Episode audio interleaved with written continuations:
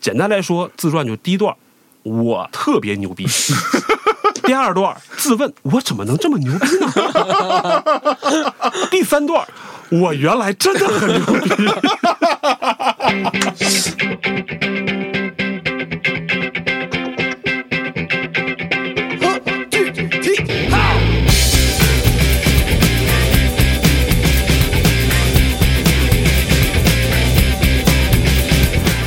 Hello，大家好，欢迎来到大内密谈，我是象征。大家好，我是最近出场比较频繁的第七。对，第七老师自己发微博转发说，最近大内含气量有点高，然后被粤语区的听众朋友们指正了啊，说这个词咱可不兴说 呀。 对，对，含气这个词不兴说，不兴说，不兴说。 对，含气啥意思？你知道啥意思了吗？啊，我后来查了一下，确实是在节目里面说就要被逼掉的这个程度，对，就是呃 cock sucker。 给边上的小红老师吓住。小红老师慌的一逼。对，今天我们又来了小红老师。那第七和小红再一次碰面，来，小红来打招呼。大家好，我是小红，我是来划水的。啊哦，你有没有发现他在认真要输出的时候，他说：“大家好，我是 Ray。”哦 但是黄姐，大家好，我是小红， 所以是两个分身，你知道吗？到底谁是谁的替 身？哦就是啊 Red 这个事是他情的不好说了这个啊我我们三个上次哎 嗯在聊的时候，可以追溯到二零一八年了。二零一八年啊，我操，四十年了，对啊，四年了，我认识你都已经四五年了，是吗？我 操！对啊，就是因为想聊《守望者》的时候，啊我是是吧吗？我把小红老师领进了大内，啊然后录完了之 后就把我给踢 走了。你们俩就开始搞东搞西了，这之后就没你了吗？没我了。啊，之后小红上节目就没有你啥事儿了，没有啊我 了哦，我觉得也合理， 对吧？你这让小红老师聊这么高端的东西，你也不是很懂，你家伙，哎主要一是会儿再聊，我可怎么？主要是为了不暴露你的短板，是吧哎？呀我这处处是短板，哎呀，短的地奇。我我 就是木桶，是哎吧？ 好嘞，那今天呃，我跟小红和第七老师一起碰面啊，也算是再续前缘啊。小红老师呢，一直都被称为大内的宝藏主播啊，这个有很多人都会说，哎，小红一上节目，也许啊，看起来这个互动啊什么各方面可能没有那么夸张，哦，但是，嗯，听的人是很多的，而且有很多对游戏不是那么了解，或者对动漫二次元不是那么了解的人啊啊，他也会说，哎，虽然说我不懂，但是小红的声音好好听哟、啊，对不对？你看这点，第七老师就没有，哦，哎你这，就真没有是这样的评论啊，你就是一个寒妻。来，你继续说，哦 我我都不敢说了。嗯，那今儿你就咱不能把们我声音调的好一点吗？现在这个是时代调的问题吗现？在这个时代不都靠包装这吗？这是这不是这是啊是调的问题你说吗？前几天看微博，电影、电视剧演员要不要用原声都能上热搜？哎呀， 以后我就应该找个配音，是吧？是吧？ 你播客找个配音，对，需要你干啥？那就来吧。呃，要聊个什么事儿呢？呦呦呦呦，上来就特别老干部是怎么回事？对吧？这次就是比较有这个嗯哎呀渊源的故事，哎呦要追溯到二零二零年了吧？啊，啊，象征突然说，哎，最近看了那个井上雄彦老师的漫画《浪客行》，觉得哎牛逼。我！我那时候才看是吧？但我记得好像是你那时候跟我说吧，我只是那时候跟你说，我说哎，这个东西还挺想挺想还想聊聊聊的的。那时候好像还没出完嘛， 现在也没出完。对，不知道它后续怎么发展的哦。我那时候应该是重新看了一次井上雄彦的一个什么纪录片儿，啊，因为我买了那个书，嗯，那个书里边是有送那个 DVD 的，然后里边就有一段就讲他在画《浪客行》，嗯，多么纠结啊，去到咖啡店啊，去到各种地方去构思下个礼拜这个剧情怎么发展啊，就特别痛苦。哎呀，啊，我就想说，哎呦，这么痛苦，那咱们是不是得 嗯对欢乐一下？啊欢了一下，聊一聊。嗯对对对对对哎然后我就开始查了一下，知道啊、原来它是讲的是日本一个叫宫本武藏的一个剑客的一个故事。哎呀，查之前不知道这是宫本武藏是我吧？看之前我也知道，毕竟我是王者荣耀的用户啊呢。王者荣耀里还有宫本武藏呢。对，宫本武藏这个名字，作为中国的游戏玩家比较熟悉，就是因为它出现在国民手游《王者荣耀》里面，他是这个游戏里面唯一一个真实的日本人嗯，啊。你像其他的像都是一些游戏角色，只有这个嗯王者荣耀里还有谁吗？什么纳可露露啊、橘右京啊，但这些都是谁告诉你拉克鲁鲁和巨有金不是真实的？在我跟小红心目当中，这就是真实存在的人物啊？啊。那你现在说一下纳可露露拉克出鲁生哦鲁是一个出生于一五几几年， 15几具体时间我忘记了。哦，森林当中的女子，可以跟森林当中的女子啊感，最早的森系姑不娘。是阿伊努族的之类的吗？不重要，对不什重要么是吧族这些都是你们王者的玩家给他赋予的。啊，其实他的这个身世非常简单啊啊，就是架鹰斗犬嘛。好家伙！提笼架鸟是吧？啊，可以跟动物，可以跟植物说话啊！天地之灵气，万物之精华啊，啊主要就是美，突出一个美字啊。啊！好家伙，啊、我那我这前缀都不敢用了。那我说橘右宫本武京藏就是一个 橘右京也是跟宫本武藏有渊源的，有渊源，对，这是一有个说法是橘右京这个角色是从佐佐木小次郎这个形象改过来的。啊，佐佐木小次郎也是个老鬼吗？ 佐佐木小次郎嗯是、 对吧？也 是也喜欢吃苹果吗？呃，他可能也是个苹果贩子，跟你说啊，也主要是是卖 iPhone 用户。对什么玩意儿， 你这个梗没有接 上。对对对，这接不上，真的不是。不我还我们还是说回来，嗯宫本武藏是在《王者荣耀》里面人送绰号“高级兵”，说他能力非常差，没人爱用他。是不是？但啊是上一个版本突然这个天美突然改版了，哦，就变成了版本答案哎，又变强了啊，版本之选哦嗯啊！所以现在玩的人又多了。嚯啊，除了这个游戏里面提到这个名字，还有一个可能大家比较熟悉的叫什么“宠物小精灵”。皮卡丘 Pika Pika Pikachu. 里面有一个反派叫火箭队，你知道吧？我我其实对于宠物小精灵不是很了解， 那你我天你天天把皮卡丘放在嘴边的人，那不是我是我们后期， 他们里面就有一个叫火箭队的反派，叫做武藏跟小次郎嗯，啊。他们有一个很经典的台词：既然你诚心的问了，给你解答是对世界的大慈悲。为了防止这个世界被破坏，为了保卫世界的和平，贯彻爱与真实的邪恶，可爱又迷人的反派角色，我是武藏，我是小次郎，是这么一哦个。所以这个武藏小次郎就是宫本武藏的那个风魔小次郎，伏魔小色狼可还行，啊你这知识真学杂了。所以这个人其实是在日本比较出名的真实人物加一个文学形象吧。嗯，啊，很多民间传说呀、浮世绘啊，都有一些以他为主角的作品。然后后来呢，是日本国民作家吉川英治写了一本叫《宫本武藏剑与禅》，然后就把这个人物写的大放异彩。井上雄元老师的那《浪客行》，其实主要还是跟着吉川英治这本小说来改的。哦，对，我们今天从《浪客行》开始来聊一聊宫本武藏这个人，还可以立个 flag。日本人懂什么宫本武藏，只有咱们 中国人能聊明白。为什么呢？听我慢慢说呀。听嗯他慢慢道来，这个嗯慢慢逼就道是这样的，你慢慢习惯，你已经四五年没跟他录节目了。对，就之前对埋了很多伏笔，最后全忘了。嗯对，物物是人非，你知道吧？人已经不是那个人了，妻也不是那个妻了 好啊！啊，先给大家简单介绍一下宫本武藏的这个个人资料啊。啊，他在此是之前，我们先先确认一下，哎我先说我自己啊，啊我对宫本武藏所有的了解，啊仅限于《浪客行》啊这个漫画。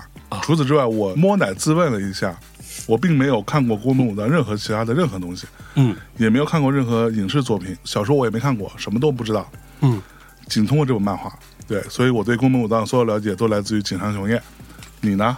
我小我吴可老师能最早接触还是记得特别清楚的，可能是玩儿还是玩儿游戏。啊嗯，无双大蛇里面有他，哦我不知道第一代还是第二代了，反正但是那里面呢，确实是一个没什么钱的那个，没什么一个钱一个的钱豪的一个形象吧，然后头发乱糟糟的，拿来把剑，这个双刀流啊！啊、这么一个，但其他的确实也不太了解，所以今天来学习的，今今天就全靠我来嗯，对，我就来划水的，给大家查一下资料。嗯，行吧，那我就先查一查吧。嗯，呃，宫本武藏呢是一五八四年出生，一六四五年六月十三日去世，啊所以他是娜可露露的同时代人。肯定是他的前辈，过我不去觉得了是吧？我觉得是前辈。对对对那那可露露这个玩鹰玩鸟的，对吧？我觉得应该是后期了。那好好好，对，然后他的这个个人资料写的什么是江户时代初期的剑术家，世风大名的兵法家、艺术家，二天一流的创始人，以二刀流剑术闻名于世。可能听众知道这个《海贼王》里面索隆是三刀 流。啊，两把手加一个嘴哎啊，叼着三把刀叫三刀流，嗯，在宫本武藏之前是没有人用二刀流的是吗？也有吧？啊，那谁呢？没很查多过很，多中国其实都是有一些什么双刀我的呀，们就说日本。日本应该也有，但没有人把它当成一个流派来算。嗯，对，我觉得宫本武藏是自己用了这个双刀，并且把它可能很多一些细节啊，包括一些比方说步法呀、姿势啊、系统给你归纳成册的一个人，然然后才创立了这么一个二天流。而且他这个二刀流或者叫二天流，它也不主要是说双刀，它这个二天还是指日跟月嘛，它其实讲的世间万物，就是我们这个门派双刀只是标志性的东西，我们其实讲的是实用主义，什么都可以用。哦，啊，用长矛、用飞镖、用狗屎嗯斧钺钩叉什么之类的，狗屎也可以当武器，哎，这就是宫本武藏的这个核心精神——哦，实用主义。对， 嗯我们接着来说 啊，刚才说他是剑术家嘛，用剑高手，对吧？那接下来是兵法家，为什么？是因为他出了一本书，叫做《五轮书》，来看一下也。五轮书你我还带哦有过来的？啊，五轮书是一本什么书啊？五轮书是本兵书，居然被很多后世的卖书的 就是小红老师这些书商们给他整成了什么什么世界三大兵书之一，跟我们中国的《孙子兵法》嗯，还有跟那个普鲁士的那个《战争论》齐名。但其实这么牛逼我看完之后，觉得这是还是有点夸张的。《孙子兵法》其实还是讲了很多一些战术啊、行军啊、地理地形啊。《战争论》其实讲的也是还蛮系统的，比方说前期的筹备，嗯包括是。但宫本武藏写的这本《五轮书》就格局有点小。哟，就第一，他也没怎么参加过特别大的战争。你也知道，日本那个地方吧，人本身就少，嗯嗯，地方也小，是对。然后再加上村长都对嗯对啊，就是你说春间斗殴的这么一个背景，你说你写本兵书，而且里面更多的还是讲他双刀流的一些招式啊，其实更像是一个个人门派教科书、武功秘籍，武功秘籍，居然。被这些黑心的书商们啊，为了卖书，强行捆绑我《孙子兵法》，这就成了这么一个三大兵书之一的五王人老书。师，几年不见，几天不见是吧？民族主义是少 年啊，我还以为非常你说精髓啊。嗯，啊，我开始吃流量饭了，是不是？这碗饭不好吃，内卷的很。哇！ 所以呢，就是为了聊宫本武藏，我觉得得先从《五轮书》这本书开始说起。嗯，是因为聪明人在他活着的时候啊，先给自己写个自传，这样你后世再研究他，你绕不开这本儿，对吧？他是自己写过自传的人，就他在这本书里面的第一章就开始写自己自传了，哦我觉得你这个包装能力是不是很强？可以。啊怕你们不知道我是谁，我在我的这个书里 面的第一篇我先写了啊，他大概书里面自传分三段儿，啊，啊，那第一段呢就说，哎，我年轻的时候致力于兵法研究，十三岁开始决斗，干败了一个叫新脏流的兵法家尤马喜兵卫，十六岁又打败了一个淡马国的高手秋山，然后二十一岁我到了京都，跟所有流派都交过手啊，未尝败绩。决斗他屁了，在他妈《浪客行》里边说成那个逼啊！那人家自传里不写呀、哦自传自传嘛，那自传里有有出现右八吗？啊没有？啊，他的那个在乡下的老婆叫什么来着？都忘了，阿通有吗？没有，我跟你讲，自传就是把所有对自己最牛逼的事哦儿给他整理出来，对吧？我觉得这就是聪明人嘛。那第七老师的自传就是，哎，上过大内密谈， 啊，常驻嘉没宾没了， 辉煌历史就是有一个礼拜天天都有 我。含金量极啊高。总之，第一段就是说，哎，我十三岁到二十八岁决斗六十次，从未败北过，哎呦喂对，吧？第二段呢，讲的说，在我三十岁的时候，我就想，哎，我回顾往日的战绩，我觉得可能不是我很强，可能是对手主要太是差对，手太弱，对对手太弱，都靠同行衬其托。他流派太差了，对吧？我得继续追寻我这兵法的奥哇，义这啊。逼装的可以啊！这个第三段就说，哎，我已经悟了，我不再刻意去寻找特定的什么修炼方式，触类旁通，对吧？我嗯手甚中无啊至剑，心中有剑的对意思啊。我甚至都已经不用学剑术了，我别的我也会了，什么我画画啊，什么做手工啊，对吧？我现在是一匠人了。哎呦，啊，然后呢，我还出了本书，这本书哦我完全没有用什么儒家经典、什么参考之前的例子，我就嗯靠自己的白话写完了。嚯，简单来说，自传就第一段，我特别牛逼。第二段自问我怎么能这么牛逼呢？ 第三段我原来真的很牛逼。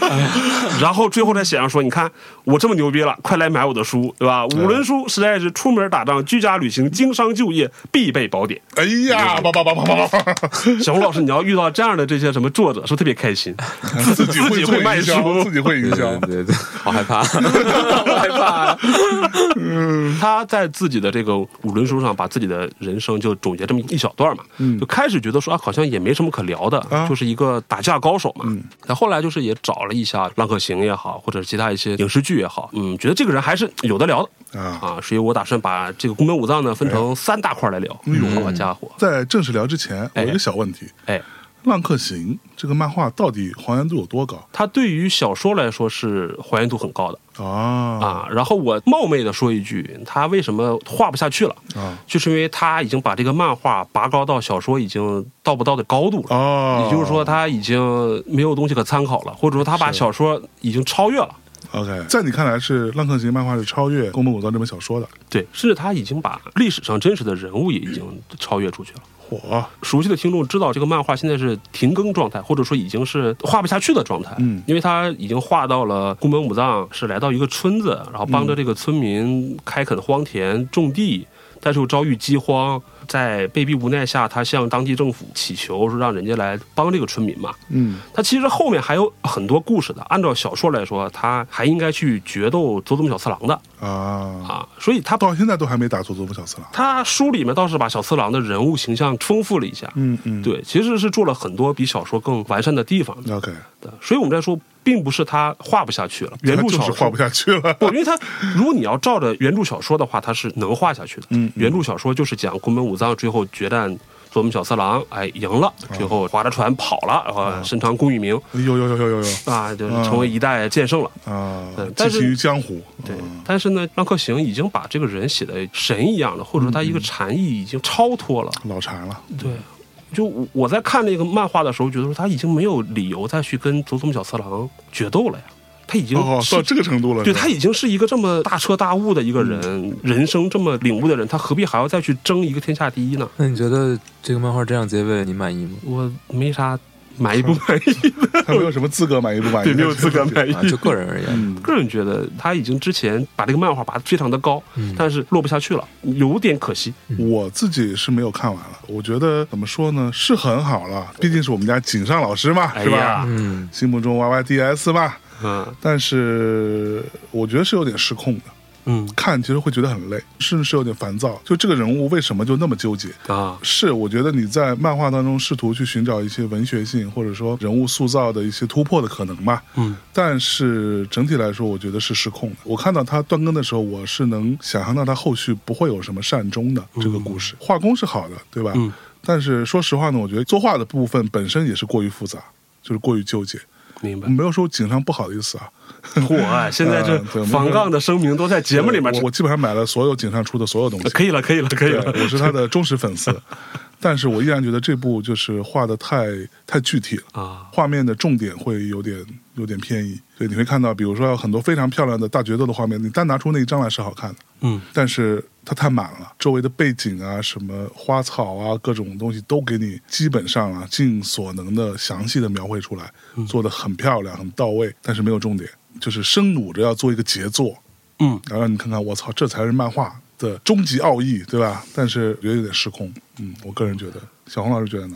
没看过不知道。嗯你大爷！哎，刚刚跟旁边频频点头，我操！那正好呢，小侯老师既然都没看过，嗯就对这个人也没什么了解，那我就先说，你就可以糊弄我了是吧？嗯我不能糊弄你，我还我还是查了很多资料的 哎呀，啊。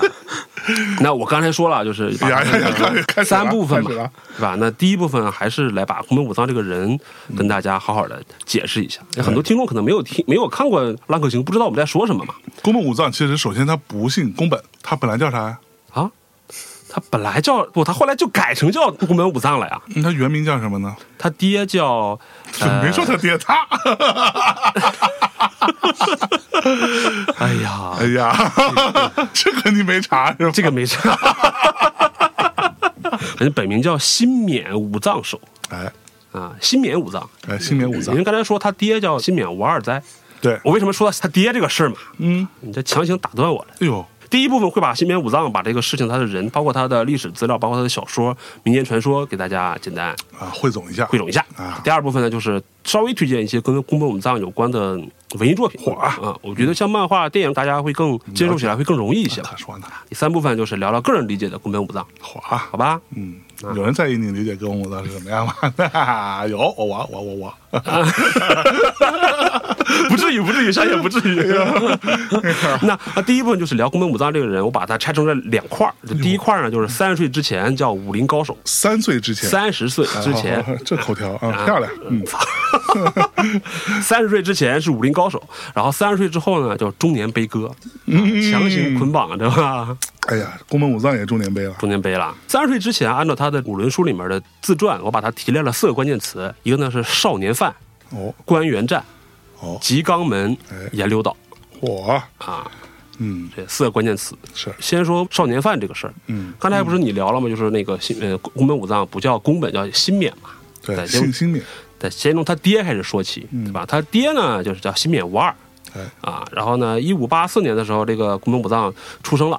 但出生的时候呢，就是他爹当时是应该是一个落魄武士，就他爹应该当年还挺厉害的，在将军组织的什么天下第一比武大会上，好像还拿过特别好的名次还。有天下第一武道会的，对对对对对，啊就是还是挺牛逼的一个人的。但后来好像是因为战队呀、还是因为什么问题啊，就被发配了啊，就到这个村子里面。是所以你看，他就是一个中年落魄的倾向。那村子在哪 儿？波摩县，呃，波摩县，我靠，波摩县是哪儿？现在在日本的兵库，哦，嗯兵库库县这个地方哦嗯，兵对库，嗯，嗯，然后他爹就这么一个形象了，就可能自己挺有本事的，但是现在郁郁不落得志，魄了。对，然后就能感觉这个人肯定脾气不太好，或者是性格不太好。他爹其实，在漫画里的表现，至少是令那些小毛贼、小山贼们，嗯，是闻风丧胆的那么一角色。对，对，但是呢，为什么会在这个村儿里呢？对吧？嗯那肯定是啊，犯了什么事儿。嗯，然后他妈呢，这个小说里面也没提，影视作品、小说里面有两种说法，第一种说法就是改嫁说，嗯，就可能确实能摊上这么一个老公，对吧？可能天天喝酒、家暴什么的，嗯过不下去了，火就跑了。哎呀，第二种说法就是难产说，宫本武藏应该是有个姐姐，然后又生了她，生她的时候可能母亲就不幸去世了。嗯，就不管怎么说吧，就是两种说法都证明宫本武藏小时候应该没有什么母爱的，火，啊都只剩下这么一个父爱，对又是这么一个变态的父爱。啊，啊，别人家就是什么鸡娃，只是让你多读书，对吧？新免家鸡娃就是 让你多杀人连连 连打带骂这种，对呃，身心疲惫。嗯电影二零一九版的《武藏》里面有一些描写，我给大家讲一下。嗯，就他爸就是天天揍他，啊看他不顺眼就揍他，功夫就是这么练出来的，是吧？ 对，防御力可能是这么提高的，你知道吗？精神上、肉体上双重折磨。比方说，他爹跟他在客厅里坐着，他爸在那个火边削暗器，拿个那个木头啊，削个什么飞镖之类的。一直那煞戏，一寻思煞气，正削着呢，啪一镖飞过去了，然后就照着武藏飞过去了。武藏手贱了，啪一躲，哇，得到父慈子孝的画面，是吧妈呀，就属于地狱难度开局啊！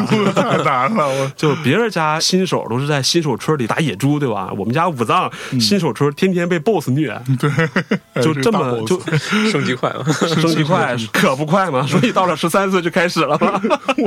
他自传里面说，十三岁给打败了一个叫新当流的牛马喜兵卫。新当流其实按理说，按照历史来讲，是一个特别大的门派，嗯它是日本公认的剑圣种原普传创立的。啊啊，，然后包括之后的上泉信纲，包括柳生士兵卫，都跟这个新当流是 一脉相承下来耳的。熟的人，对，全是耳熟的人，流反程流正程士兵卫啊反。正你们就理解为，就是日本最强的这么一些剑术高手，他都嗯是这个流派下来的。哎，我这里稍微插一句，武藏老师跟那个噬魂那一趴是不是也是差不多相同时代？噬魂里面有他的那个角色吧？嗯，没啊有是没有没有没有，是不是没有那个天草四郎跟武藏有一点关系，天草四郎时针对，跟四郎时真是个实际存在的人物，是嗯是岛原之乱里面的那个哦，邪教领袖嘛，有那个魔法 是吧？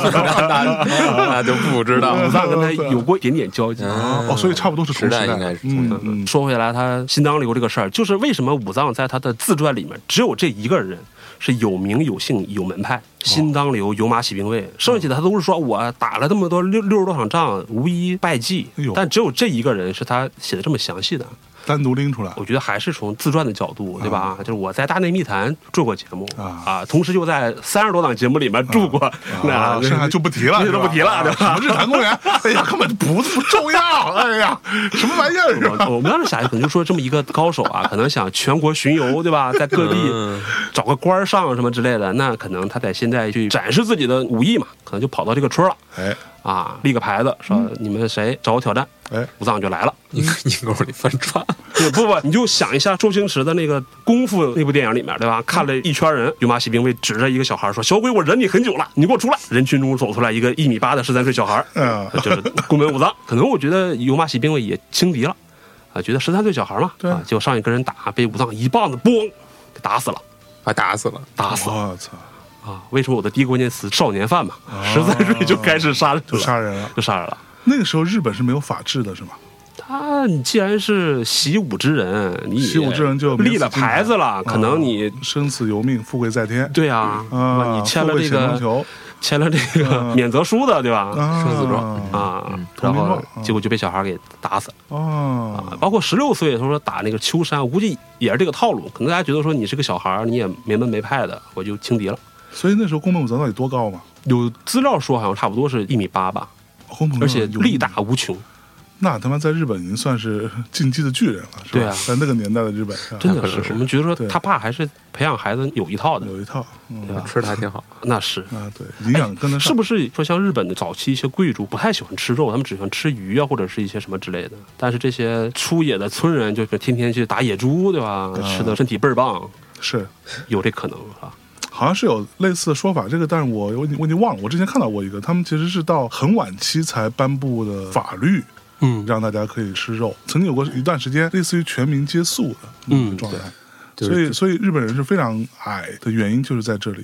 就对啊我们之前看过一个，姜文老师不是拍过那个《鬼子来了》嘛？嗯，你看他《鬼子来了》里边那些鬼子们啊、嗯日本兵其实都找的那个中学生来演嘛。哦对，对，都找中学生，为什么？就是因为他研究过很多那些历史资料，嗯，一直到二战时期，他其实是拿日本兵的那些照片儿来做对比。日本兵站着拿一把枪，那个枪的高度是可以查到的嘛，嗯，所以基本上你看日本兵大概就是一米五几，哦，就平均身高其实都是一米五几，成年男子啊，嗯所以其实这跟他们之前的饮食习惯是有很大关系的。我看到的是说，他们有一段时间可能是因为天皇的信佛，嗯对就是所以就大家不吃肉嘛，对对，然后大家就主要是吃米饭，对，吃米饭吃鱼啊，或者是吃些菜什么之类的。嗯结果就让武藏对吧捡到便宜了，我这天天在森林里面见什么吃什么的，嗯打恐龙，打恐 龙的，啊就就所以这就是他的第一段少年犯这段，就是讲十三岁、十六岁，从小被他爸一顿折磨，结果变得力大无穷，然后杀俩人。是，然后历史来到了一六零零年，是日本非常重要的一个年份，就是官员之战。啊可能对日本历史不太感兴趣的听众呢，我就简单说一下，就当时日本分成两派，嗯啊，东边是德川家康，西边是石田三成。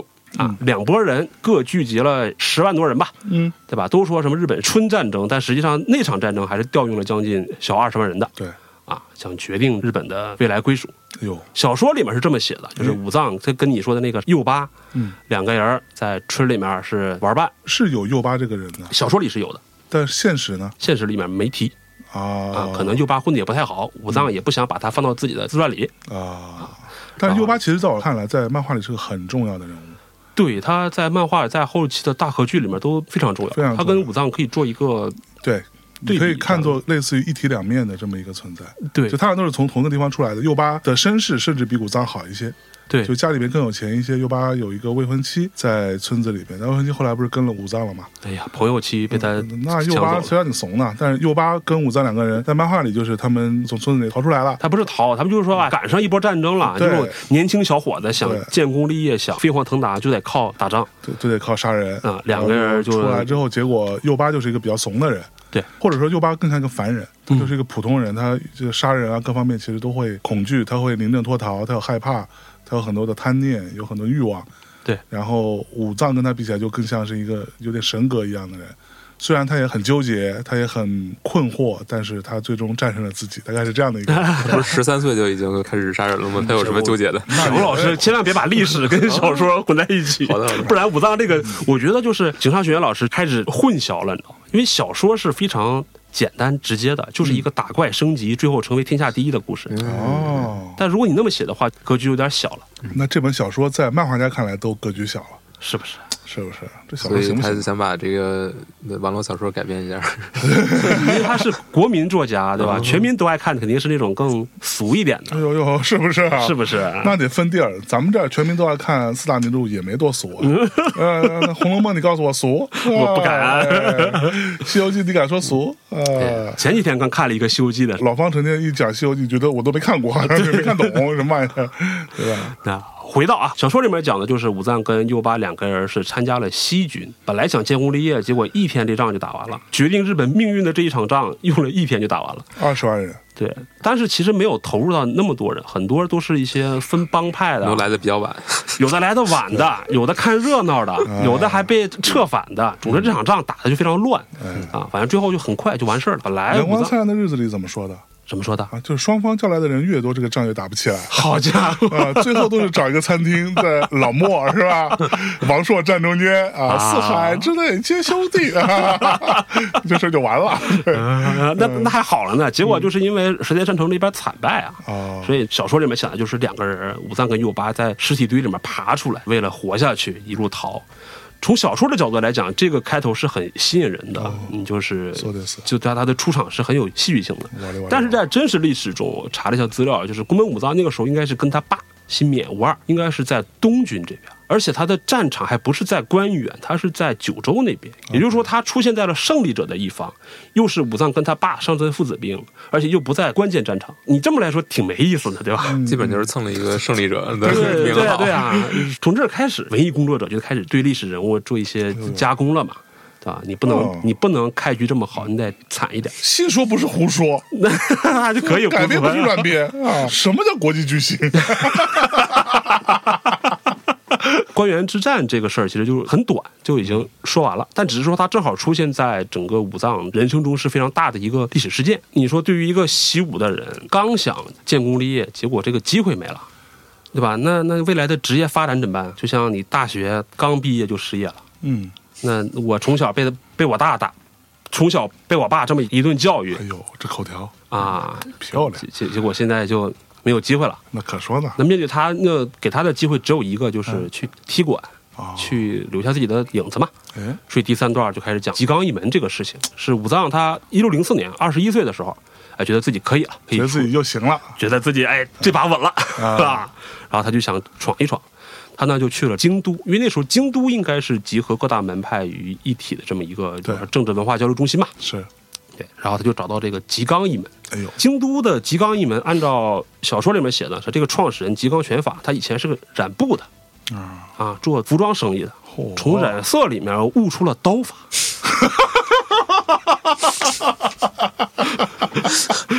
我不知道该说什么。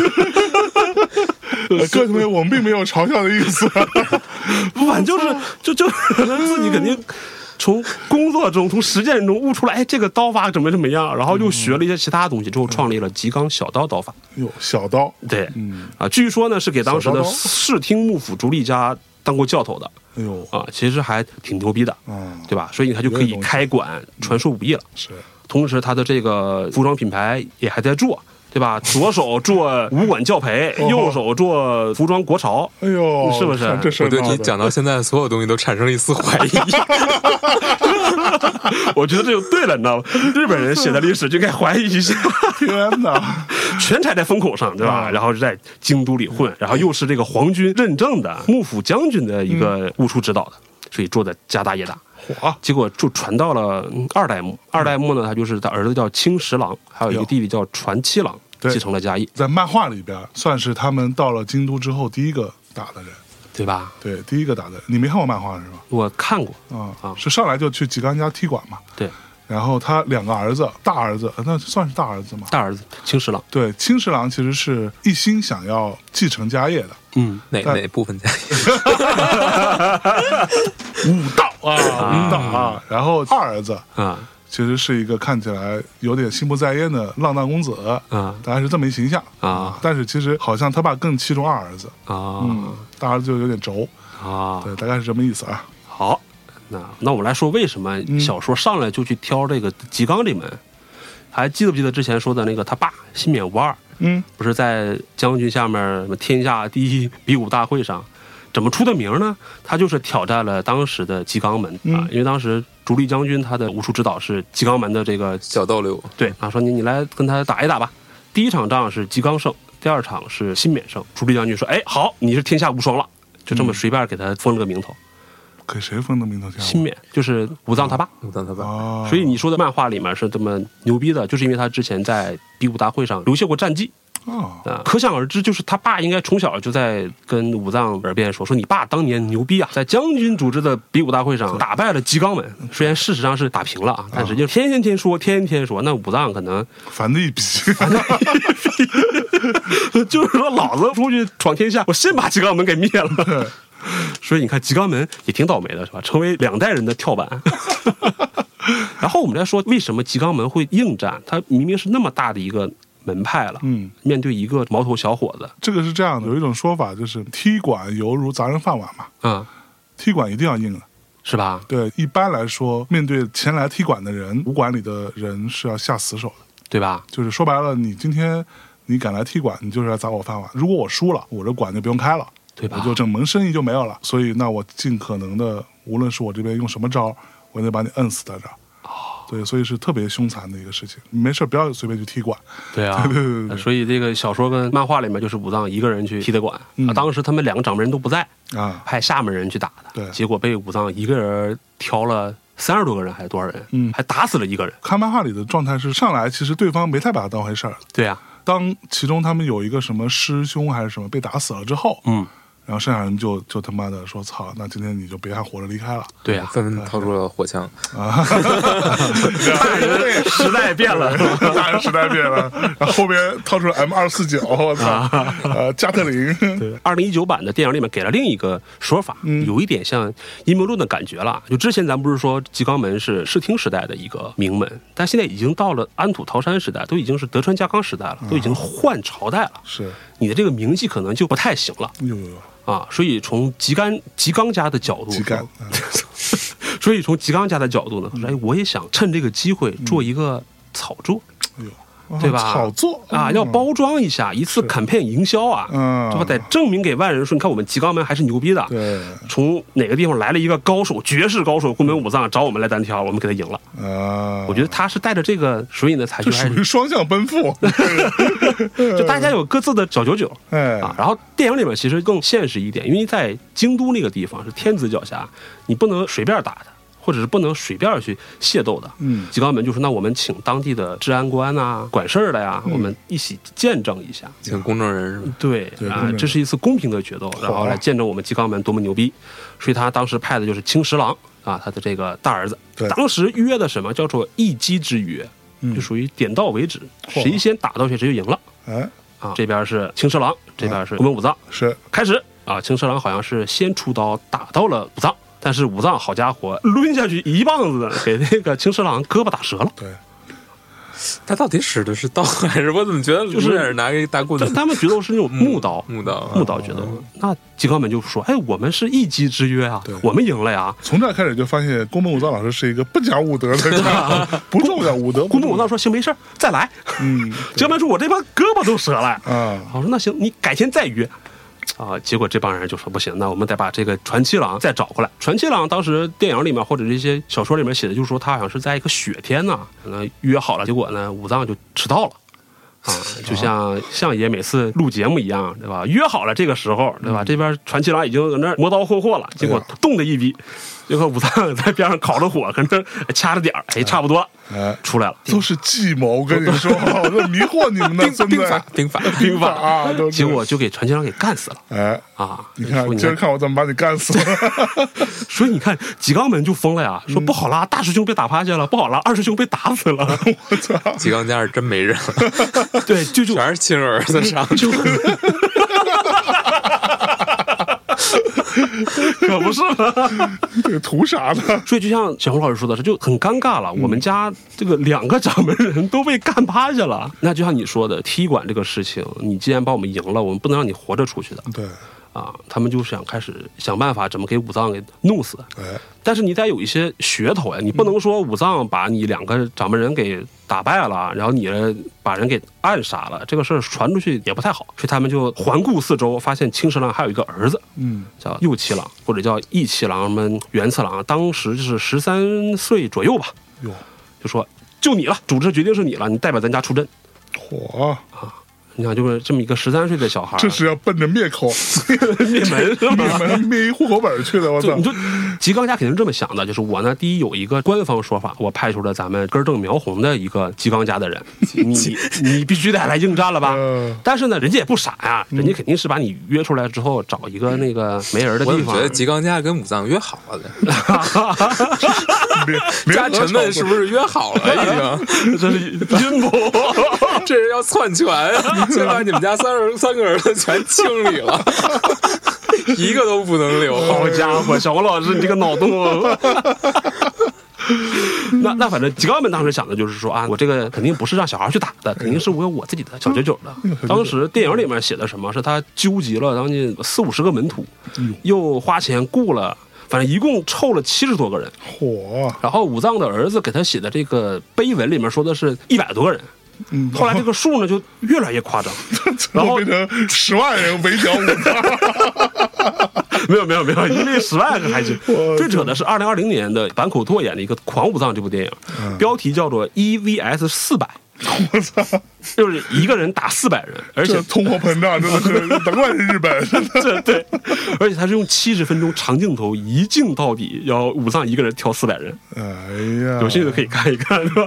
七十分钟全都是战斗吗？就全是战斗，从头打到尾，就武藏一个人，然后那边来，然后他打打一半的时候，发现他还得歇一会儿，喝口水，然后换个刀什么的，再继续砍，火，就这么一个。这可以叫电影。嗯，好吧，对，看哎电影了。五藏无双模式， 对，开的无双模式。 所以这个你看，如果说真是要一个合理角度来讲，这七十多个人把这个小孩围在中间，组成一个球体，一团，我估计武藏也打不赢，对吧？戴森球出现了，对不对？嗯，三百六十度无死角啊！哎呦，但那但你也不能太欺负武藏，武藏他也不傻，一看你说个球了，人都看不见，我还打个屁啊！嗯对他们还是讲究一点的，就是我先约好了在一个松树下面，嗯啊，我这个十三岁小孩就在树下面呢，但他把这七十多个人分布在田间的各个地方，就你约好了今天要来，但是呢，我先埋伏着。哟，不管武藏你从什么地方来，我我都我上去给你捅死，囊死你然后然后我在对外宣布说，你看我这十三岁少年，虽然我们家大师兄、二师兄全挂了，啊但是我们是英雄出少年啊 哎呀哎！呀啊，哎呀十三岁的小孩把武藏给 给灭了，重塑我辈荣光，哎对 呀吧呀？呀呀呀， 结果呢，武藏是，武藏也不傻，对，武藏也不傻，嗯，人家先考察地形。哎呦，你知道说啊，你在松树下面摆了个帘子，小孩在那待着呢。他呢就是提前在一个树上面猫着，开地图了，开地图了，从怀里缓缓掏出火火绳枪， 缓缓掏出狙击枪啊， 一枪给狙了。到那个点儿了，武藏突然从树上飞了下来，啊哈三下五除二就把这个小孩的周围的人全给杀了。哎呀，你事后回想起来，应该是小说或者是文艺作品中武藏唯一的一个黑历史。嗯，你再怎么说武藏这么一个高手，你去把一个小孩给杀了，这事儿说不过去啊。他把小孩杀了，对，十三岁，对啊，漫画里应该也有吧？我没印象这段，对，所以这段其实是很争议的，因为很多后期嗯不是，那的他他妈纠集了四百人，我们就算他七八十人吧，嗯，这小孩周围没多放几个，肯定是所以约好所以可能了，肯定是约好了，我跟你说肯 就是约好了。阴谋了。但反正很多的影视作品都是为了去弱化这个，就是不能这么去描写他们的一个英雄嘛。比方说像木村拓哉二零一四版武藏，他用了几个方法。第一呢，这小孩看起来不像十三岁，看起来像个少年一样。嗯嗯第二呢，就武藏先把周围人给杀完之后，他就问他，他现在一对一了，你要是个爷们儿，咱俩就打；啊你，要想跑，你也可以跑。嗯，就那小孩儿傻乎乎的把刀抽出来了，就武藏啪给秒了。哎呀，激将法，激将 法，小孩也傻是不是？果然是 是吧？你看一个青春期的小孩，就是约好。对这种事儿，你激他，这我操，那肯定上钩啊，对吧？二零一九版呢写的更写实一点吧，就是武藏那个时候呢也跳起来了，把周围人给杀了之后呢，一把把小孩给提溜起来了。嗯，就那意思就是说，我知道你们这帮人在外面围着我呢。你看，你们家掌门人被我一手薅起来了，你们已经输了。结果周围这个吉冈门不是为了决斗的，就是为了灭武藏的，所以就还还是是为了灭小孩，对，对你手里有人质我也不怕，我周围人全都拿刀，然 后拿像 刀说牛逼你撕票啊，现在说痛 了都。说通了是吧？他当时武藏还很冷静，一下把小孩给撇出去了，你知道吗？这我才不上当呢。结果呢，这小孩自己 说我的这个家臣们都上去砍，我也拿去砍，就他拿着刀也上去了，就被武藏给砍。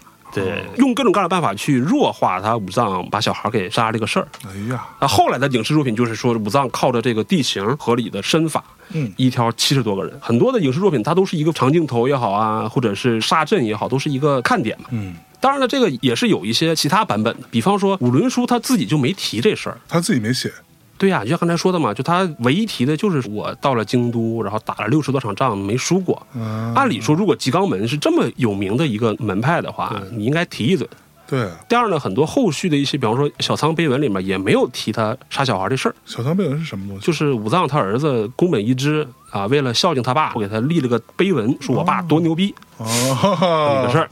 哎，这代代传，那你知道吧？这需要传承的日本人这个营销这个事儿。是是是，哎，后来有一本书叫《物语日本》，是一个中日混血作家茂里美耶写的。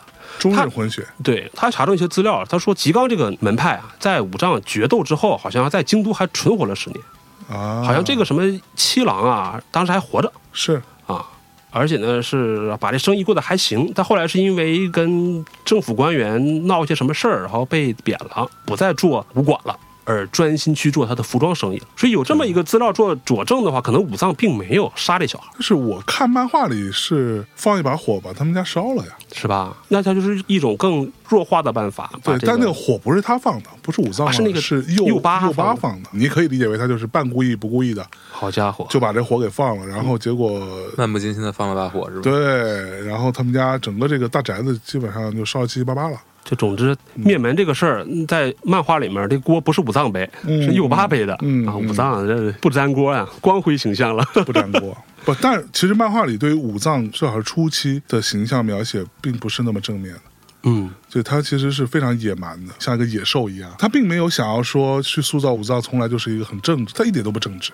嗯他就是一个特别可以，甚至用某一种类似于下三滥的方式，就是我对我就是要赢，哪怕是我使点什么小歪招都无所谓，我就是要赢。但是他其实是从这儿开始踏上他的路程吧，一路一路碰到各种人之后，他开始逐渐反思自己，我之前做的是不是有问题？所以他是一个成长线。快死了被人救，整个这个过程，他开始觉得哦，我其实终于想明白自己想要成为一个什么样的人，他是这样一个过程。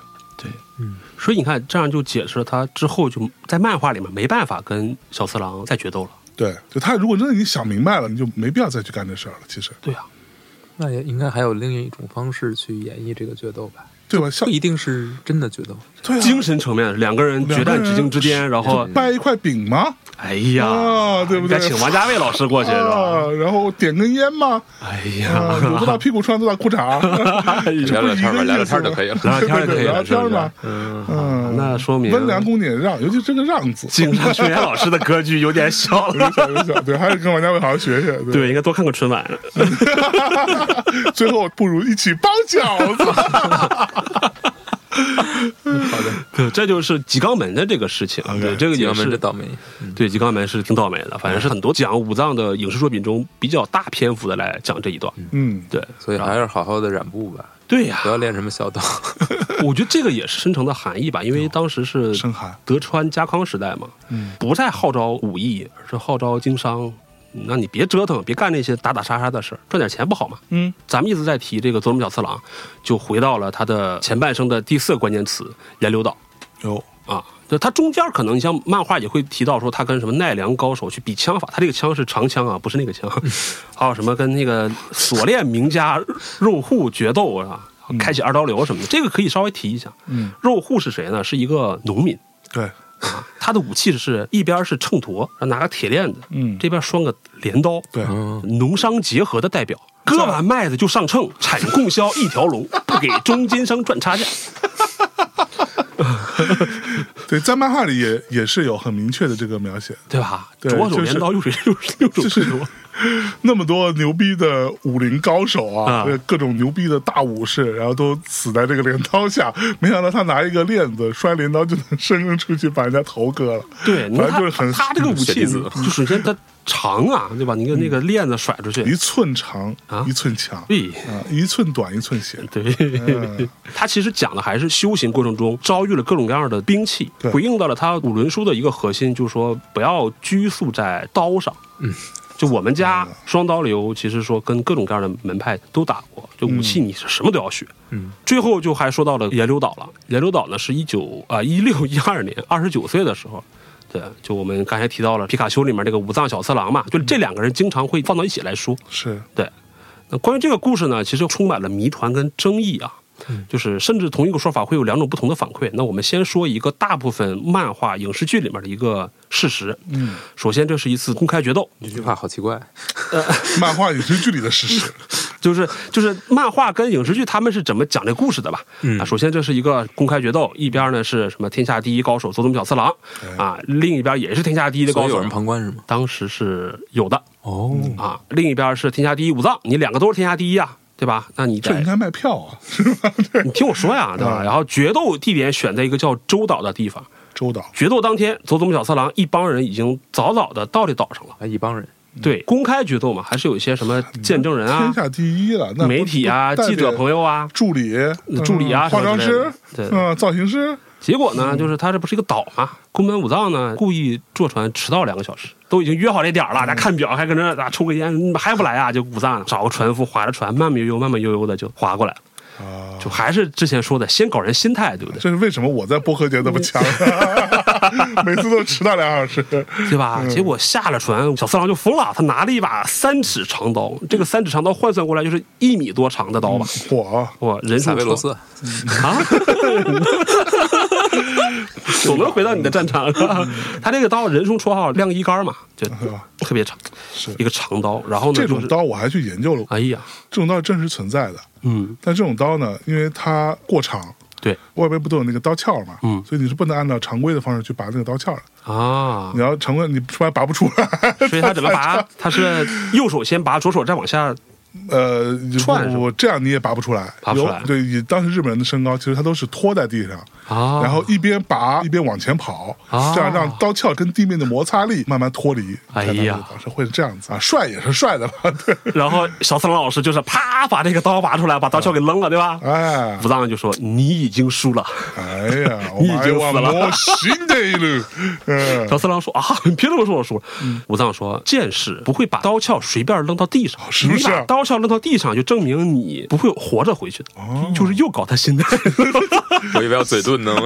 心态崩了呀，这 一下他子。像比赛之前互喷垃圾话 一样，但只不过是武藏单方面去喷他。啊，然后小次郎可能也是被激了吧，拿着他的长刀啊，先去刺了一下。”嗯，然后好像是刺中了武藏的这个眉哦间，把他这个头带给刺掉了。额头对对见血了，对，小次郎肯定要使他的这个厌反这一招，哎呦，我当时看了一下，可能大家就说他是正常双手去砍，嗯可能用他的灵活的手腕转了一下，灵活的手腕啊，对，这样的话别人可能招架不住嘛。武藏是什么武器？武藏据说是拿着那个船桨，你不是一米多的刀嘛？我拿船桨削了一个一米五大长棒 子， 啊，一寸长一寸强是吧？哎呀哎你厌烦我的时他是候，多喜欢大棒子， 真的是剑客吗？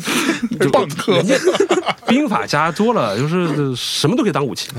然后结果你刚想用厌反，武藏腾空而起，梆一棒子就打中头部，小次郎就死了。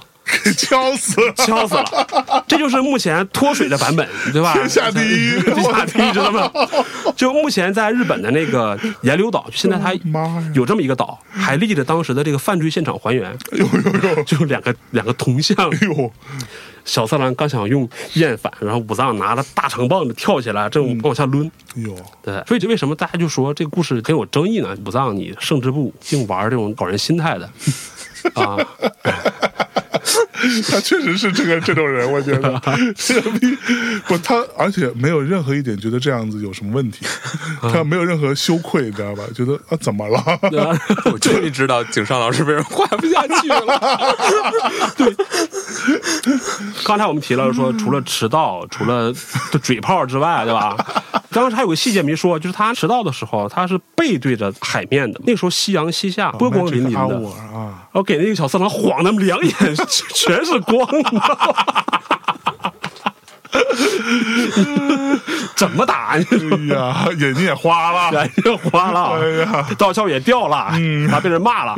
对，武藏老前辈，对吧？虽然有点鸡贼，但是呢，人家是把自己的兵法嗯你他妈贯彻琢磨下来半天，总憋出来一个鸡词 儿，我也不是什么好词儿啊！你你琢磨干啥呢？跟他就有人觉得说他胜之不武嘛，对吧？嗯但是呢，另外还有一些其他的佐证来说啊，按理说武藏不会这样。就是对待这么一场公平决斗来说，而且他这些伎俩有点太小家子气了。小次郎，你既然都说了天下第一了啊，他肯定不会因为一句话两句话，然后就有一些阴谋论的说法。嗯首先，佐佐木小次郎他不是一个普通的剑客，他在当地也是一个家族之类的，身手好，加入了丰前国细川家。就是当时的这个大明，除了当剑术指导之外呢，他还有一些政治野心，所以他背后有个家族，他可能想在这个大明下面去做一些事情，就会让大明的其他家臣不太满意 嗯，啊，就牵扯到一些政治斗争之类的。其他大明就想了一个特别损的计策，就说我想除掉你，但是我又打不过你，那我就给你约个架吧。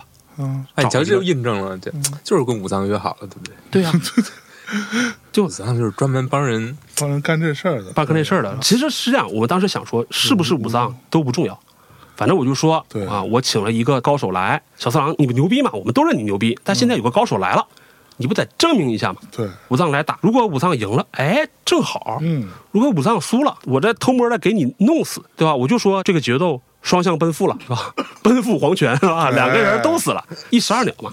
二零一九版电影里面，其实把这个阴谋论写的非常的好看，啊，啊，就第一呢，就是说这个高人，就是出这个计策的人，先去找到武藏，他用了三句话去说服他。嗯，但当时武藏我给你加 钱，不，武藏凭就你想武藏凭什么？你说让我去决斗，我就去决斗啊，生死决斗。万一人家真是天下第一怎么办？我死了怎么办？对吧？嗯，就是然后这哥们儿就用三句话，第一句话就说日本的三大剑圣种原普传、上泉信纲死了，西银流的这个柳生宗元人家不出手了。放眼全日本，最强的就是岩流周中小次郎，而能干掉他的只有你，就是先给你戴高帽，嗯先捧 你嘛。哎呦，第一条，第二条，我家主人是兵法家，打赢了跟着咱们能做官儿。嗯就像你说的，我们可以加钱，对啊，吧？用这个当官儿来利诱你。第三，公平决斗，哎呦之前不是总有人说你胜之不武吗？这回我们官方认证，啊，给你面子，给你功名，给你洗白。嚯，武藏就答应了， 因为我看了一下地图，武藏从他家波摩国到岩流岛特别长的距离，岩流岛是在九州跟本州岛中间的地方， 你还画那去过吗？你就一个没去过日本的日语博主，嗯 不远万里去决斗，肯定还是有背后的 是是，你本来是一个公平决斗，你开始也放出去话来了，就像向龙说的，你可以做一个预告啊，卖个票啊，对吧？做个直播什么的，嗯嗯嗯嗯还可以促进一下当地旅游。带个货，带个货是吧？开始是这么说的，公开决斗。结果决斗前一天说，哎，咱们不公开决斗了，嗯，咱们到了就是两个国之间中间一个无人地带，没人管的一个岛洲岛，这就很微妙啊。必有猫腻，必有猫腻啊。嗯所以就像刚才说的是，谁赢不重要。包括当时京都的人听说了这个事情，知道了武藏把小次郎打败了之后，他们就说、啊，如果武藏也死了就更好了。就还回到我当时那个说法，就是那个时候已经是日本进入到和平时期了，不太想让这些武士们通过自己打打杀杀再去获取功名了，哎，希望你们都老实点儿，嗯，飞鸟尽，良弓藏，是吧？什么兔死狗烹、过河拆桥、卸磨杀驴、上树拔梯、得鱼忘泉。古代人是多么记恨这个事儿，就编了这么多成语来说这个事儿。而且他当时那个岛叫周岛，决斗之后说，那我们为了纪念周总木小次郎，把它改成叫做岩流岛。啊你，按理说应该谁赢了才有纪念谁冠名权吧？对啊那可能丰前国的人就是为了安抚佐佐木这个家族，嗯说你看你们老大是挺牛逼的，但是不小心死了，我们也很惋惜啊。为了纪念他，我们把这个岛嚯哎、命名成岩流岛，哎，所以就实现了跟武藏约好了这么一个阴谋，所以这个地儿现在还在对吧？还在如果我们去的话，是可以看到那个铜像的对能看到犯罪现场，啊，你看大棒子是吧？我倒挺想看看的，是不是在？漫画里也是，他也拿大棒子， 真的，关于这个棒子，其实也有很多的说法，很乱啊。开始有人说武藏是用双刀流嘛，他用的是刀。我后来看了一下距离，如果他是从上船开始两个小时，我觉得很难把一个大船桨给你削成一个刀吧。那人 家人家是高手，高 手刀快啊，这个快 刀感还是快啊那，哎我记得《无双大蛇》里，他的搞笑武器就是两把船桨，双船桨，双船桨呃就是划水的是 吧？武藏才是划水怪啊，连迟到然后再划水是不 对是？对对对，然后后来就是我是宫本武藏的中国分藏是吧？ 包括后来的一些历史资料传的有点扯了，有人说武藏用的不是那个刀，也不是船桨，是钉满钉子的木棒， 狼牙棒啊，那这是 也不讲武德了，不得了是吧？那一棒子下去肯定受不了。 谁能受得了啊？这玩意儿还有就是说，关于小次郎也有一些争议，就是历史上没有太多他的资料，就也不知道他是年纪多大，也不知道人家多厉害，你就把他吹成了天下第一了。哎呦，然后像二零一九版的电影里呢，其实是把小次郎写成了一个六十多岁老头儿啊，啊，就是一个老人家对阵一个壮年，所以有很多谜团。但是不管怎么说，这其实是宫本武藏在他二十九岁之后最后一次公开的大规模的决斗吧？反正他已经打败了天下第一， 总之就是三个字儿呗，全靠编。啊， 我操，对，你说他自己的自传里面，或者是他儿子写的碑文里面，好像都没有提太多，资料里没有写他打这一仗吧？没写。不说了嘛，自传就写了新当流。啊，所以这个也是后人诟病的一个原因，就说你是不是一辈子决斗没打过什么狠人啊？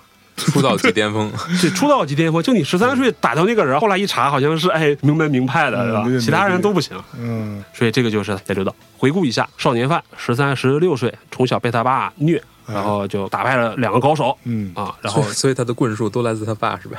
应该是， 然后赶上了官员之战，结果啥也没干，啊然后跑了京都开始踢馆，灭了吉冈一门哎啊。二十九岁去跟天下第一佐佐木小次郎在野柳岛决斗，嗯，给人给一棒打死了。敲死了，这宫本武藏这一前半生，或者是说所有的影视剧作品讲他的一生，也就讲到这儿了，辉煌的一生。辉煌的一生。嗯，我大概也就看到这样漫画，对对呀、嗯，就没有后面没有看了。很多电影都是整到这儿就完了的，嗯天下第一刺客的故事就结束了。就人家划着船就走了，对吧？远远就看他不见后来了，不是还要打剑圣什么的，这那的， 没有剑圣那时候，我说风了云，看多了吧？嗯，但是你说就像什么迪士尼动画说公主跟王子打败了女巫，解除了诅咒，过上了羞羞的幸福生活一样，之后武藏到底发生什么事儿了？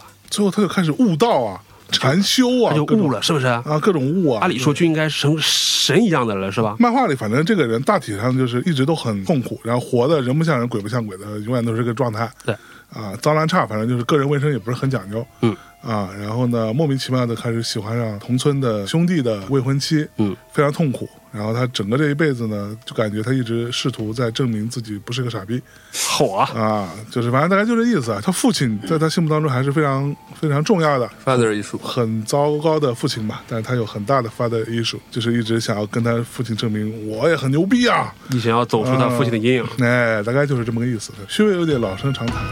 对。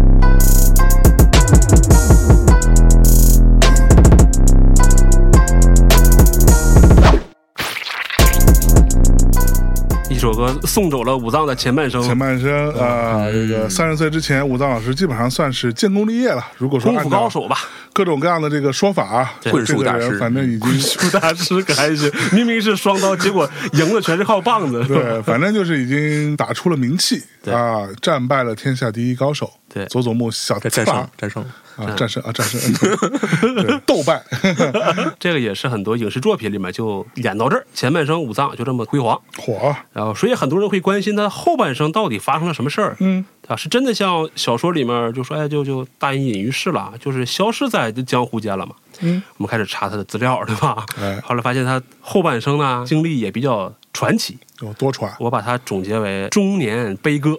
哎呀，啊回到咱们大内的永恒的主题，永恒的主题。宫本武藏老师的中年杯不，对，我把他后半生总结四个关键词啊，就打工、嗯养娃、翻车、退休啊。啊，这四个事儿。那还是先回到这那个所以武藏到底活了多久？一共武藏，活到六十七吧，还多少哦那也？可以也算是善终。在那个时代，医疗条件那么不好的情况下，对啊，而且相对之前还是乱世。乱世对对，有些人是在日本历史上留下了名字，年纪轻轻的就就挂本了能寺之变了，被人给阴了。你说还没好好体体会到人生，那也值了，啊是值吧？嗯了是不是？让你选你选流星啊，哟，要你选，你选那个啊？都是挺好嘛。啊，要我不选，哦我还是。好死不如赖活着，我赖活着嗯我想赖活着。万丈红尘还是有它可爱之处的。哎呀，对，但我关还有那键么多游戏没有 玩了，我最近在玩 Control，还挺好玩。关键武藏他也没有什么红尘俗世，嗯，那他儿子哪儿来的？哎，说到他儿子了，嗯对吧？有有有有有有，我为什么刚才说四个关键词嘛？第一个就是打工，第二个是养娃嘛。嗯，先说打工啊，就是他一六一四年三十一岁，因为二十九岁的时候他是打败了周中小次郎，哎，三十一岁开始走仕途了。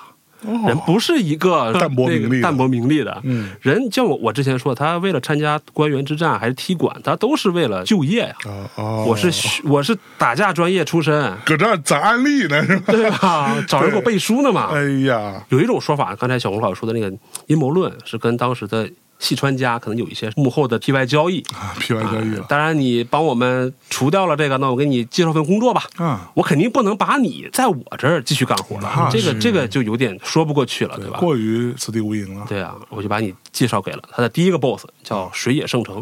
哟，水野圣城这水个老师嗯水野老师，水野老师是德川家康旗下一员大将啊、啊，基本上呃出战了他所有的重要战役吧。一个最重要的战役就是他参加了大阪东之阵。嗯，嗯啊，大阪夏之阵这两个大阪战役，对日本历史不了解的朋友们嗯啊，我简单来说，就是之前官员之战不是德川家康打败了丰臣家石田三成嘛？啊啊，丰臣家丰臣秀赖他还有个城在，他并没有完全的灭掉。嗯，他只是说啊，我降服了。但是德川家康觉得说，我不能留着你这一个丰臣家的后代啊，嗯我为了夺取江山，我一定得把你斩草除根的。那可说呢，对吧？啊他就找了一个噱头，就发起了总攻。冬天的时候，把大阪围得水泄不水泄通，不通，对，天天拿大炮轰他们，咚咚咚，哇，精神攻击，哎呦，精神攻击，对， 天天提心吊胆的，对吧？哪哪天哪个工友就被石头砸死了或怎么的哎，呀，然后最后丰臣家就不行了，说怂了啊，我哦们认了认了。对，嫁人演的真田丸，其实嗯讲就是这一段嘛。啊，是不是啊？对，没看过，没看过的， 不了解总之，那场战役还是特别出名的。那最后的结果呢，就是说丰臣家认怂了，我把我的护城河也填了，装备都卸了。啊，你总该饶了我了吧？卸甲归田，对，但是呢，关键双方都有猫腻儿。德川家康肯定不是说你你认怂了我就不打你了，那可不，对吧？斩草关键得除根嗯呢然后丰臣家也是说让你投降吧，你那些武士还留着，浪人还留着，嗯，你是要干嘛？结果冬天打完了之后，夏天又来打，是不是啊？这一仗就是又把大阪城围个水泄不通，最后丰臣家就彻底灭了。大阪城的姑娘可咋办？大阪城的姑娘就都跟着殉死了呀！哎呀， 啊，总之就是这么一场仗吧。嗯，啊，然后宫本武藏出现在哪儿呢？啊他是当时跟着刚才说的那个水野圣城嘛，水野圣城是员大将，他呢出现在道明寺这个地方， 操，就真假的？ F 四里面那个道明寺那个地嗯方有一个战争记录。啊，当时水野家呢是把宫本武藏放在了是保卫水野他儿子，给我儿子当保镖，哎呦，对不对？那你说重要人员的安保，按理说功夫应该挺好的，对那吧？必须啊！啊、当然可能也有，比方说像安倍老师的安保就不是那么强，是吧？安倍老师这个事儿，我觉得按照小红老师的说法啊，啊，咱也可以评议一下，也可能是个阴谋，也可能是个阴谋，嗯对，是双吧向奔赴，双向奔 赴，对，那总之当嗯时武藏当这个安保人员啊，尽职尽责，好像说在有一段历史上说在桥上打败了七八个人，哎呦，然后当阳桥啊，对啊，怒吼啊，怒吼，然啊后打败了七八个，对吧？然后呢，他这个英姿啊，被水野家的人看在眼里就特别飒爽，啊，觉得特别牛逼，这人啊， 功夫高手呀。水野军有一个武者奉行叫中川智磨之助，他呢就把自己的三儿子跟四儿子过继给他了。哦，武藏这一生没有自己的孩子，哦，也没有娶妻，嗯，什么原因不知道，他自己的自传里也没写，也没写，那就真的没有，没有。也可能是过于醉心于武学，我我觉得是他棒真数嗯对放 说，棒数， 都用在那个棒数了，对吧？自己的棒数不行，我操！ 你这有点 儿非得我我说跟破我跟你嘛讲，第七老 师就是这就是德行，这个逼莫名其妙成天你感觉人畜无害，其实随随时开车。真的是 哎呀，姑娘只会影响我出刀的速度。哎呀，啊，对，武藏可能是一生对这个女色没有什么追求的人，但漫他漫画里有啊漫画里是有，小说里都有，啊但是历史上就没有这个记录啊，啊，对吧？对，历史一般也不记得这个。嗯，也不会记录说他哪天去哪儿什么化解乳相的是吧？嫖了个娼，啊，然后就被 cancel 了。哎呀，日语没事儿，内语不行。 日语一样被 cancel，现在全世界都嗯是 cancel culture。嗯那总之就是说，这是宫本武藏三十一岁第一份工，第一个 boss 水野圣城，嗯然后呢，开始有了第一个娃儿，杨子对，然后我看了一下当时的地图啊，宫本武藏打完大阪之阵，如果要回到水野圣城的领地的话，很远，他可能觉得离家太远了。他家是波摩县，波摩县离大阪很近的。他说，那他就想就地再找个 boss 吧，啊，就。对，一六二零年他就换了个老板，所以他换了一个老板，然后还养着前老板的儿子。不是人家已经把儿子过继给你了，就跟人家就没关系了。日本其实是有这么一个哦传统的，托妻献 子，就就是我可能膝下无人，但是呢，我还想把我这个家业传传下去哦啊，我可以找一个人当当继子，把我这个家，对，不然谁给他立碑啊？对对对对对对，还写还写碑文呢？养儿防老是吧？ 嗯，然后呢，就是他的第二份工作，一六二零年左右，这个时候是他三十二岁到四十岁，啊、跟着这个老板叫本多忠克。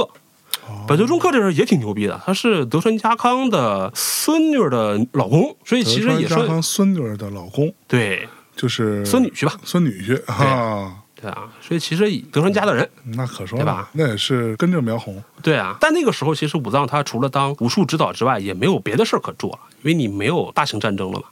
所以当时作为一个中年人，开始选择再就业啊，参与到了那个明石的听歌，就是都市计划，去修城去了，从一个武术家变成了一个土木工程，万事万物的归宿最后都是土木工程，建筑行业也是一个大风口嘛。刚打完仗，对吧？负责修路呀、修些城寨啊、寺庙什么之类的。武藏在他《五轮书》里面有专门一章是用木匠活来解释兵法，就比方说他作为一个领导者，他要因材而用嘛，然后这个木材啊它是非常直的，它可以做梁。啊，它可能如果这个不直，歪歪曲曲的，可以做成装饰品。我终于理解了为什么做染布的会去玩小刀了。啊，它是万事万物都可以通用的，是吧？ 都可以误对对但你刚刚那个阐述当中，我觉得存在着很大的歧视，比如，凭什么直的就可以做梁，弯的就只能装饰？哎呀，啊，你反省，我觉得你的思想根源上你得反省啊。哎呀，我又不谨慎了，在当下这个社会，我说的这个嗯谢罪了啊，给他磕一个，啊。他之前不是有个养子嘛？嗯，嗯，那他要把自己的养子也推荐给了他的老板，自己打工还得给孩子安排工作。啊，结果这俩儿子混得还挺好的。我觉得宫本武藏他的育儿也有他的一个方法，消飞镖是吧？我觉得是跟他之前父亲的是一个区别吧。你想，宫本武藏一生无子，但是却有养子，我觉得他是渴望这种正常的父子生活的，那他当老爸之后，他有正常吗？挺正常的吧？啊，就至少想着儿子的工作，忙着他就业什么之类的。是，哎呀，本来这个事儿看起来挺好，结果一不留神，boss 也没了，儿子也没了。嚯，是他这个第二个 boss 本多忠克肺结核啊还是什么呀，病死了。然后呢？然后他这俩养子好像跟这个老板混得挺好，一冲动殉死了。就哈，日本当时不是啊武士道讲究这玩意儿嘛，是妈耶！忠君爱主之类的。你说我好不容易找个老板养个孩子，结果好家伙，老板一挂，这俩孩子也没了。俩孩子都死了，对，那谁给他写的碑文？还有啊， 接下来就是 人到中年又失业又上子的，哎呀，就开始找第三份工作。当时就是说他是一六三一年四十八岁左右了嗯啊，就跟了这个48岁了哎明石藩主小笠原忠贞。就他还是在那个地方，他之前不是在明石那个地方去做承建工作嘛？嗯德川又会安排不同的大名来轮换领地，这回又跟了这个小笠原，然后又收了波摩的一个田园久光的次男叫伊之，就是给他立碑的那个孩子。嗯，啊，还是啊，就是我找了一份新的工作了，我还得继续养我的娃儿啊，然后就是自己打工，提拔孩子，扶上马，送一程。哎呀，最后，宫本一之混得相当不错，他已经混到了小笠原忠贞他们家的笔头家老，就是打工人地位最高的啊哦，，就有点像董秘啊、副总啊之类的。哎呦，对，一之是一六一二年出生到一六七八年嘛，所以他是十四五岁的时候成为了武藏的养子，然后就这么培养他，一路让他成为最十四高权重五的岁人。才成为养子啊，对呀、之前的爸妈呢？日本是不是这样？就他们家可能有很多个孩子的时候，他可能只会把家业传给他的大儿子，或者我觉得最有潜力的。那剩下的孩子，我可能就说我能送人就送出去了，那给不给钱呢？就不给了呀，让你体验了一下当爹的感受，是不是给钱这性质就变了。那就人口买卖了，是不是可说呢？那这就是他的第三份工，第二个娃。然后在这个期间，他发生什么事儿呢？就是刚才咱们提到那个天朝四郎天朝时针四郎时针。对于日本历史不感兴趣的听众，也简单听我一说啊，就岛原之乱就是日本的一个农民起义。啊，当然，他有的会说是宗教战争，有人会说是西军的残党反扑啊之类的。但最后就是在岛原这个地方，一些基督徒和当地的一些、对对，对那个时候西方的基督教在日本发展的还挺庞大的。比方说，这个地方之前的大明是信奉的，但是德川家康换领地的时候，换了一个不信的人来管这块儿，就会闹得民不聊生的。啊哦，再加上一些别的阴谋论吧，说西军的残党又过来，然后又怎么样呢？反正就是把这个天草四郎奉为教主，带着民众起义。所以他本名叫天草四郎时真。对，噬魂里是用的一个真实的历史人物啊。对，但是改了改他的那 个形象嘛。天草四郎说话的那个语气，对我觉得还挺牛逼的。受け入れよ話にもならぬ汝に祝福あれ真の恐怖を教えてやろう岛原之乱的时候，这个武藏已经五十五岁了。嚯，对，就其实他中间的历史是缺失的嘛，可能就是说他还是在做承建工作，在做什么全国巡演，在到各地去教个武艺什么之类的。那他他儿子一之呢，可能混的也也还不错，对吧？那你到了这个岛原之乱一六三八年，那德川家康三代了，三代目三代目了啊、带了十二万官兵去打四万左右的平民，那不是一下就灭了吗？还不是一下灭，是把他团团围住，最后让人家饿死在里面的。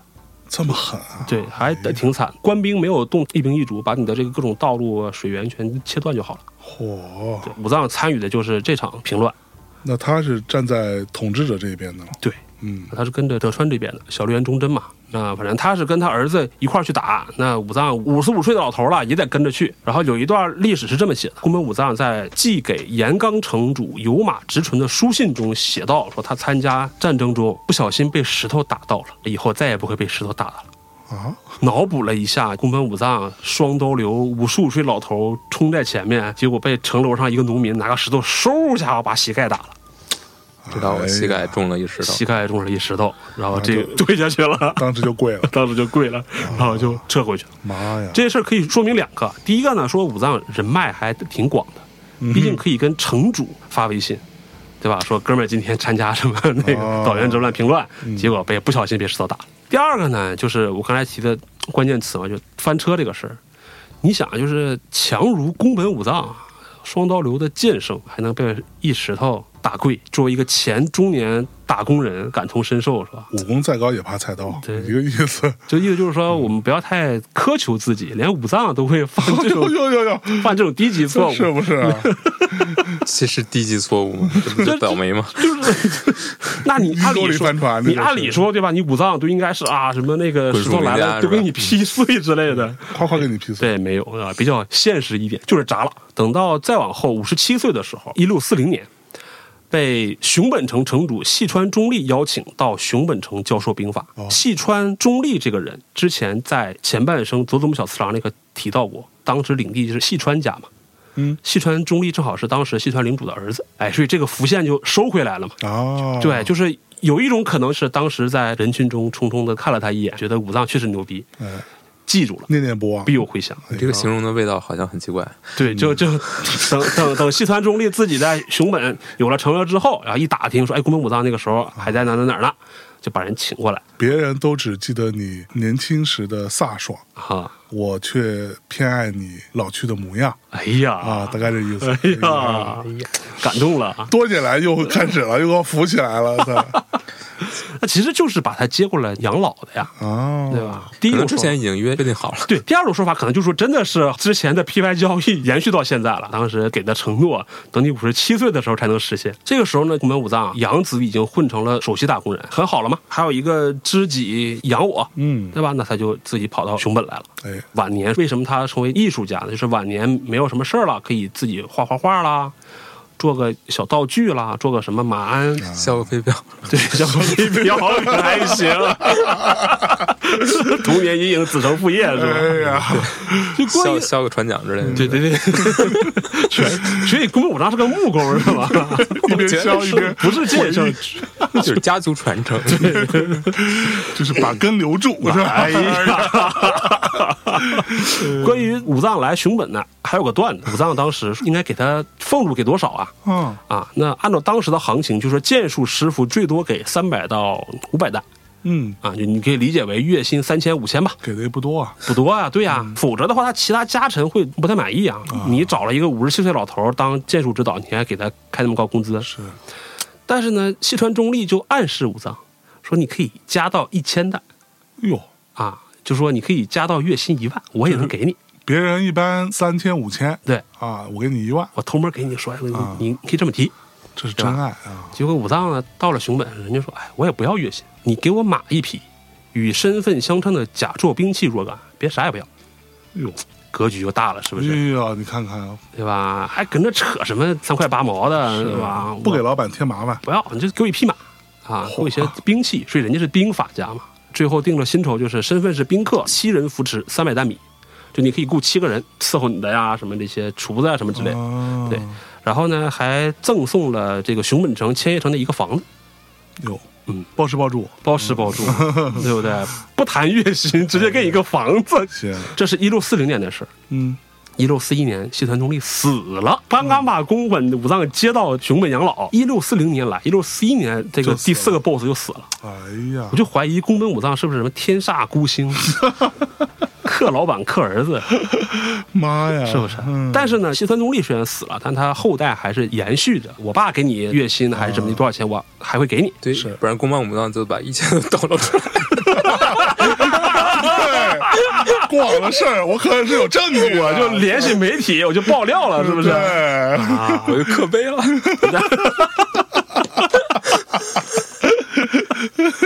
一六四一年到一六四三年，就是他人生最后的这几年吧，就在熊本城搁那儿写书了嗯，啊，就开始成为畅销书作家了。 果然写书，你看， 先当个自媒体，你看，先当自媒体，就把这个毕生所学融汇到这个五轮书里面了。对这本书我到底写有一部看吧分，对我写到我哪我写成什么样，你们看着办。你们看着 办。反正有点死无对证，对 不对、啊？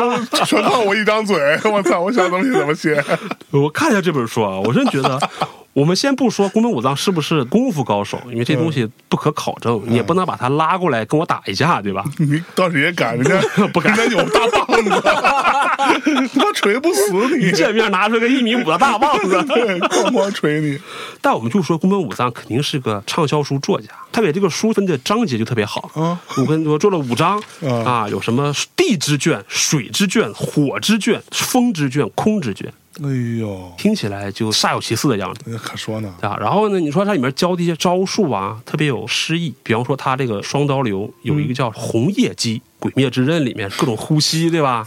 你一听红叶姬，是不是这一刀出去，秋风一来，哎呦落叶一落，是对吧？画面感就有了。对，然后他放过一只鸡，书上写的是把敌人兵器打落，就叫做红叶 击。他是玩文字游戏的啊。他说击落落跟落有关的是秋风红叶落，所以才起名叫红叶击。所以你看，日本人在营销这个事情 上是有祖传的天赋， 是不是牛逼？有点牛逼哦，打落哦，打落啊，叫红叶鸡啊，各种各样的什么鸡，特特别好玩。你听起来像他这个身法，一听就是大招之类的，往左打一下，往右打一下，就叫这个。看看他武艺，觉得是个野蛮人，发现是个吟游士。呃， 对。走文艺青年这块儿的，对，然后之后呢，一六四五年享年六十二岁去世了。根据遗嘱啊，他死的时候要求说：“我身着甲胄，葬身于细川家往返江户参勤交代的路上，哎呦，黄泉之下守护他们。”路上是指把骨灰撒满不是，他就是埋在他中间的一个，比方说十字路口里面啦。啊，我觉得他这一辈子啊，从小到大，可能也就是细川中立最赏识武藏，哎呀，所以他才到死了，就说士为知己者死嘛。哎就呀，说那可能就真的是因为岩流岛上人群中看了我一眼，然后我一下把人家佐佐木小次郎头给爆了，然后你就记我一辈子，我也到死了我都忘不了你，这还是一个 CP 的故事，是不是？这一辈子就说完了。我们武藏的后半生，从他打工三十多岁开始，经历了四任 BOSS，养了第一波养子，结果人家死了，嗯，养了第二波养子宫本一之，哎，混出去了，还能给自己立碑文是，啊那。混出去也没养他，没有，我觉得武藏就真的是一个理想的父亲，也不给你添麻烦，你已经有自己的事业了，有自己的家庭了。哦，我就跑到熊本去养老去了。嗯，伟大的父爱。哪里不对？看，啊然后嗯怪怪的，最后呢养老啊，人家有人给他俸禄，有人给他房产，哎呀，啊，自己可以画画花、玩玩鸟，对吧？嗯当个艺术家，最后出了本书，这就是武藏的这一生，对倒吧？是也挺好，感觉是吧？对，你说最后也算是善终，是是吧？对，你说武藏这一生吧，你看啊，他几乎参加了跟德川幕府前期所有的重大战役，嗯，比方说他参加了小牧长久手之战，但那个时候呢，他只是刚好出生在那一年，这他也啊这算参参加呀 参加了吗？嗯云参加了，他参加了官员之战，是德德川家康定江山的一战，结果他在九州嗯啊、又不在核心，嗯，对吧？然后他参加了大阪之战，最后只在桥上打翻了六七个人。他参加了岛原之乱，嗯，被石头砸伤了脚，啊就好像参与了，又好像没参与。话撂话，为什么要聊到宫本武藏这个人？你说他他也不是什么特别，嗯对吧？从从战国来讲，他不是名将，对 他不是名将啊，大型战争他都没参加过呀。对，是不算犟，对啊，不算不将算， 犟，嗯嗯，然后你说他创建了二天一流、双刀流，但好像也后继无人。嗯，啊，因哦为有后来的这个日本学者在研究武藏，说他可能当时武藏是个左撇子，所以你看他从小力大无穷，嗯左右开弓，所以他才能双刀流舞得好。正常人就说我拿一把刀都已经不是那么灵活了，你用两把刀跟我打。是所以他这个条件非常苛刻，你可能从小你得先培养成左撇子，还得有这个体格，还有这个这力力是培 养的，我觉得是他爸培养 的。比方说，动不动就把他一顿胖揍，右手打折了呀哦，你得吃饭呢，就左手吃饭，哦，对吧？可能他爸把他左手也给打伤了，就嗯就得用脚吃饭，哎哦？搞不好人家是四刀流。啊哎 呦， 火对，然后你说他到处打工，没有留下特别大的成就，哟，你没有说因为参与什么重大的决策也好或怎么的也好，那你说跟那些建功立业的大名比不了，但是比一般的武士呢还强。嗯，从小没有完整的母爱，啊，畸形的父爱，一生没有自己的孩子，嗯，但是呢，却想打破这个畸形父爱的魔咒，哎呦，然后培养了两波养子。两波，对我觉得可能他对于正常的家庭关系还是很渴望，嗯，然后好不容易有个知己，细川中立，哎，就是一年后人就死了，是，自己也写了本书，也去世了。嗯，死了之后莫名其妙被拍了这么多影视作品，还不能收版权费，啊，这就是他的一生。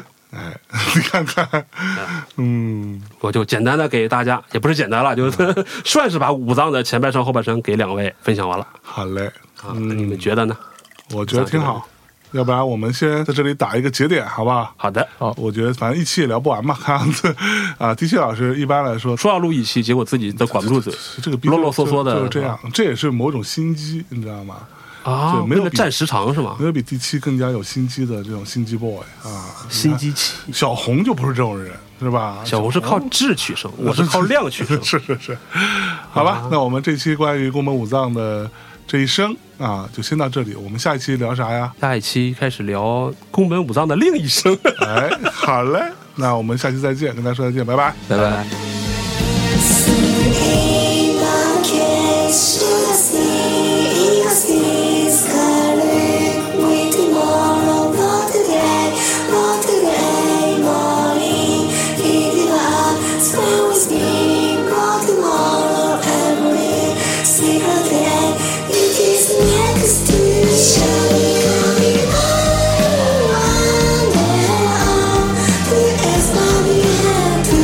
Desire as I can, show you I can't Come on, everyone, again with me.